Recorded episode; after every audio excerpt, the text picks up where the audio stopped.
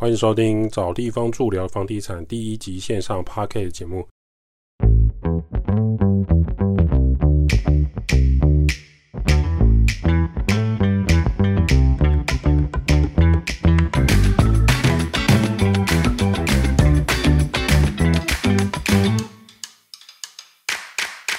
我是找地方住的小编一八八。找地方住是一个老屋翻新租赁管理公司，我们服务项目有帮屋主代租代管理房子、包租代管服务、装潢设计空间、局部小工程协助、布置软装设计和官方网站 IG 赖连结。有相关服务呢，或是有不懂的地方，可以写 email 跟小编联系，或是加赖官方账号询问。找不到连结的人，请直接到官网，拉到官网的最下方就有连结。最近土耳其大地震引发了许多生命瞬间消失的状态，很像动漫电影的剧情，却在现实生活中发生。这些时间看似他国的事物，其实也是很影响台湾房地产对于地震宅的看法。尤其是台湾也是位于地震断层带，所以当年九二一地震呢，已经是一九九九年了，距今是二十四年前。这些年以来，年纪轻的人可能没有体验过，那有经历过的中老年人呢？这辈子最害怕的就是地震。地震果实是海贼王里面令人惧怕的，这也是有其道理。关于地震宅或者是自震呢，未来规划一集再跟大家好好的聊一聊。二零二三年一月的政府三读通过《平均地权条例》的修正案，重点是限制换约转售预售屋和新城屋呢买卖契约。买房的人除了配偶直系或二等亲旁系血亲，除了内政部公告特殊情形之外，不得赠与或是转售第三人。如果觉得很文言文没关系，后面会解释。另外一个重罚炒作行为，若散播不实资讯影响交易价格，利用违规销售影响市场交易秩序，或是垄断转售牟利，一户交易呢可以罚一百万到五千万的罚款。对找地方住来看，这个平均地权条例修正案会影响到蛮多投资客，还有买房投资的人。他们再也不碰预售屋，不再碰预售屋这一块，改成由投资新古屋下手。什么是新古屋？新古屋是指十年内比较新的中古屋，也就是预售屋盖好之后，过了五年，过了十年，这就叫新古屋。对于这些投资客来讲，预售屋以后通通不准换约，过去合约加现金。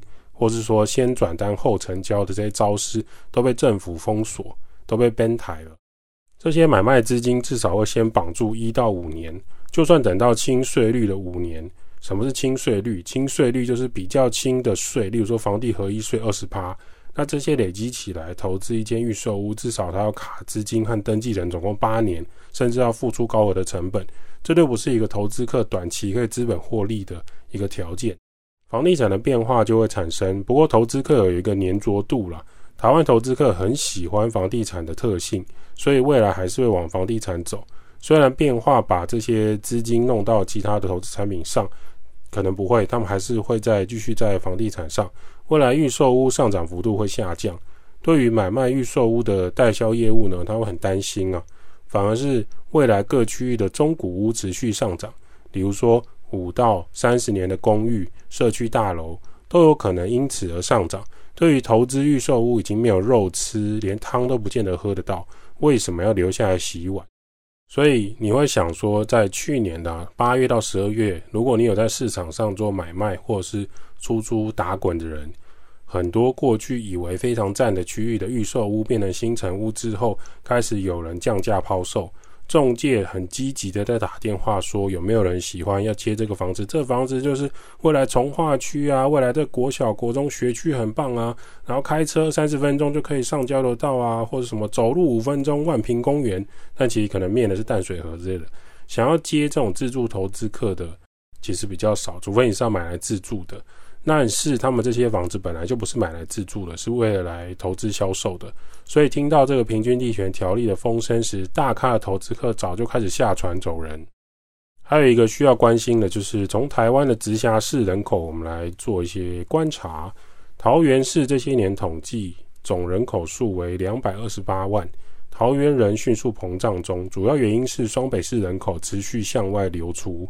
然后桃园机场捷运，捷运附近重大建设发展，捷桃园的发展很多，利多消息也不少。第二个影响到的是基隆，其实基隆涨价很多，很多基隆当地人觉得说笑哎哦，这这价格谁会接受呢？那人口也在增加，这两块外溢效益是蛮明显的。那这些在平均地权条例之外，也是很值得观察的，就是人口移动这件事情。不管你是要买房还是租屋，还是你要当房东，桃园跟基隆租屋开车的人也是在增加的哦。从内政部不动产资讯平台资料来查看，还会发现一个有意思的事情：所有台湾人都有察觉房价持续上涨，直到二零二三年只有缓涨，交易量缩水。这件事情很有感觉。除了价格呢，有一个东西改变很大。二零一二年到二零二二年的买卖房屋平数变小很多，例如台北市从三十九平变成二十五点五平，新北市从三十五平变成二十七平，台中市从四十一平变成三十平，台南市从四十六平变成三十六平。这些数字表示什么呢？表示这十年呢，有十平的空间消失了。人们买屋的有一大块面积不见了，整体买屋的缩水幅度高达二十五趴。找地方住团队认为呢，随着房价暴涨、少子化还有居住观念的新颖，有可能会导致未来买卖房屋的面积缩小最重大的原因。而且当房屋单价越来越高，未来民众的居住空间除了越来越小。之外，去年在选举一天到晚摇旗呐喊那些居住正义啊，让所有人民安居乐业，有地方住，过做得开心。实物上你会发现，我们在第一线人看来，这些选举人的口号相当好笑。当年八年前、四年前说的公宅、说的社会住宅、说的这些公平正义都到哪去了？过了四年，大家又忘了。那这是什么意思呢？原本七百 CC 的饮料，假设只要五十块，现在涨到一百五十块。有人就会问店员：“那你有没有五百 CC 就好？我少喝两百 CC 没关系，因为五百 CC 的饮料可以满足某方面的口渴需求。那价格可能只要八十五到一百块，你可能就不会花一百五十块去买七百 CC，你可能会花八十五到一百块买五百 CC 就好。那大容量的饮料就会开始卖的不好，这就是台湾房地产现在买卖房屋市场平数缩水的原因。原本买七百 CC 才爽。”可是要一百五十块，好吧，那就买五百 CC 就好。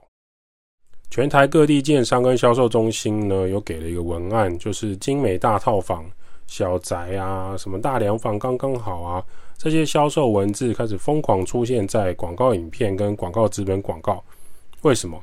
因为广告公司跟代销公司还有建商开始发觉市场的需求整体改变了，大平数推不太动，卖不太动了。就连房屋中介都发现，大平数买卖转移的难度实在太高，因为总价已经拉得太高了。普遍都会想到说，跟高房价有关的房屋总价越来越高。先撇开投资客，如果你口袋不深的小资男女族，首先首购家族只能退而求其次，购买总价亲民的小平数住宅一元买房买车梦。另外呢，有些民众以前偏好买整栋的透天或者大平数整层住家，三代人共处一室。但是现在年轻世代更强调的是个人空间，怎么可能跟长辈跟亲友一起同住呢？尤其是生活习惯又不同。最后一个可能性，越来越多年轻族群选择不生小孩，或是只生一个，或是我只养宠物。这些原因都会让自住的需求的购物消费者改变他们的想法，对于房间数量跟总住宅的总面积需求就会下滑。那台湾每个城市都这样啊，没有错。台湾六都的平均买卖面积可以发现数据，我就不念了。有兴趣自己去内政部查，一直念数据或是一些呃很真实的呃新闻稿或是政府发的公文，没什么意义。高雄跟台北平平数缩水的现象最严重，原因就是台北房价高居全台的天花板，高雄也不遑多让的涨幅。即使小平数套房也要差不多五百到一千两百万才能买到。光是小套房一间要五百到一千两百万哦，就可以知道想要自住留在台北市压力到底有多大。另外就是除了年轻人不生之外，宣布不结婚、晚点结婚、单身贵族独居的现象，在台北也相当普遍。今年过年很多人是。不用回家的，他就待在台北，因为他就一个人，他不需要返乡，跟家人的关系也不好。那在台北留下来的人就变得比较多。这样的情况下，他就只要买一个精美的独立套房住就好了。然后高雄这些年的发展跟政治拓宽，整体区域房价随着经济拉抬而往上冲，单平数越来越高，加上最新最大的从化区高楼社区大楼，年轻族群就会有想要离开透天厝搬进社区大楼的冲动。相较于旧城区的交通狭窄，到处乱停车，还有危险，新的从化区社区大楼道路退缩。还有林荫大道就比较舒服，有一个车位，对于高雄的平均买卖面积自然而然就会缩小。从面面积来看，我们还可以观察什么呢？面积换算成总价，平均全台的面积换算大约为一千两百万，用两成自备款，头期款就是两百四十万。这绝对不是一个普遍单一青年认真工作五年就可以存到的。爸妈出手，阿公阿妈出手才有机会。一千两百万的房贷，以现在两趴来看，每个月大概要还三万七左右。这个是用我们刚刚的一千二减掉两百四，大概九百九百六十万来看他的房贷，每个月要还三万七哟。对于双薪男女，这个房贷金额都很可怕，会压缩到想要买房或生小孩的人。整体来看，台湾的单价平数真的单品的价格呢？真的太高，导致低总价的小屋销售越来越受欢迎。政府要如何处理这个居住正义呢？也是令人感到非常的好奇了。真心话时间之后，每一集找地方住都会有真心话时间。首先，地震影响人们居住安全，那种住超高楼层的自己好自为之。地震或是大停电的时候，你就知道你住在二四楼跟三十二楼，你只能双手一摊。地震宅这个议题真的需要好好的整理。平均地权条例呢，其实就是要轰这个预售屋投资客了。过去十年，有一群人开课集资团购预售屋，买十七万卖二十五万，整批整批在做一个从化区完再换下一个从化区。这些人的资金轮转率超高，甚至他们还开班授课，一个人收三万五万。就后来那个人已经跑去国外了，非要搞到政府都已经注意到了才要收手。你看看台南的预售屋跟新城屋现在炒了多高？一个台积电的新闻进去台南发生什么事情？你看看台中北屯区有多少人带头在疯狂的冲这个新大楼，跟种树一样，原因可想一半，就是政策要出没之前，这艘船要沉了，大家赶快捞完最后一笔要跑了。然后重罚炒作行为完全就是个问号，根本只是做给大家看的，就像路边临停车可以一一零找警察来检举一样荒谬。警察来也只是挥挥手叫林婷赶快走，对四轮对汽车有够好。这个政策具体来说很难被举证，只能说政府想要跟百姓跟选票讲：你看我们有做事啊，我们有颁布新的法则，我们有在打炒房哦。至于大平数房屋为什么会缩小成小平数，原因就是单价太高啊。讲难听一点，如果今天一平五万八万，你会因此不买三十平，选二十平，选十五平，选十七平的吗？当然不会啊，原因就是因为房价太高了，一平八万，一次买五十平也才四百万，当然没问题。问题是现在一平七十万、五十万，你买五十平就是三千五百万呢。我就问谁可以一次拿出七百万投期款？每一个乡民都可以拿出这笔钱吗？他们在上面都说很轻松、很简单，在 Mobile One 上面每个人都说很简单。问题是每个人轻人都要像压三十年青春给房屋当房贷卖给建商吗？不是吧？所以大平数变成小平数，根本就是一个自然而然的状态。所以根据这样的高房价还有少子化需求，当然住小平数是比较容易的。不过呢，观察这些数字变化本身是有意义的。如果你过去靠着投资房地产资本利得赚钱，你想要做房东投资收租，听完这一集你还没有察觉危险的地方，那就不太妙了。